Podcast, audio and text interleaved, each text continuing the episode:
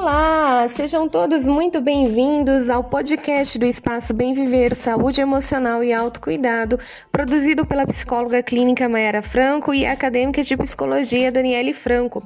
Hoje nós viemos aqui falar sobre as especialidades em psicologia.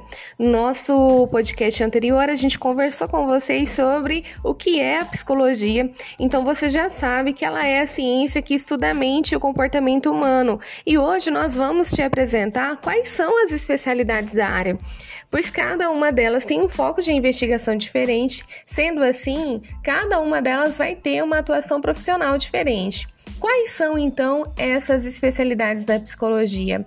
O psicólogo pode atuar e investigar na psicologia organizacional e do trabalho, na psicologia escolar e educacional, na psicologia do trânsito, na psicologia jurídica, na psicologia do esporte, em psicologia clínica, em psicologia hospitalar, em psicopedagogia, em psicomotricidade, em psicologia social, em neuropsicologia, em psicologia da, da saúde e em avaliação psicológica.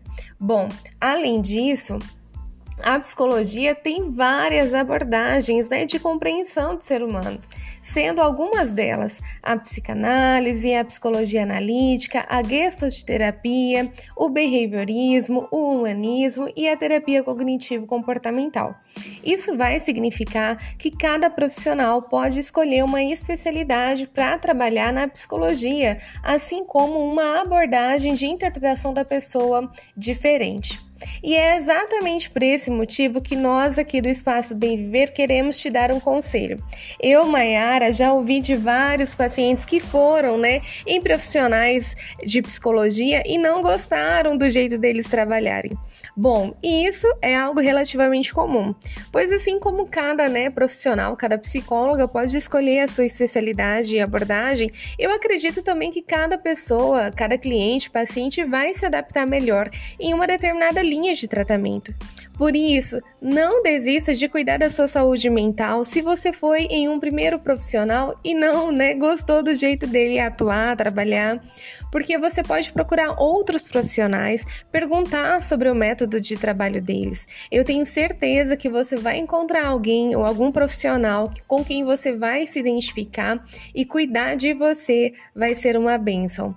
Você já sabe que aqui nesse espaço nós queremos que você aprenda a se conhecer, conhecer os seus sentimentos para poder cuidar do teu coração. Se você precisar de ajuda profissional, né, você vai se sentir livre e encorajado para isso, porque esse é o nosso objetivo. Se você gostou desse conteúdo, compartilha com quem é especial para você e já aproveita para conhecer as redes sociais do Espaço Bem Viver, arroba BemViverMD.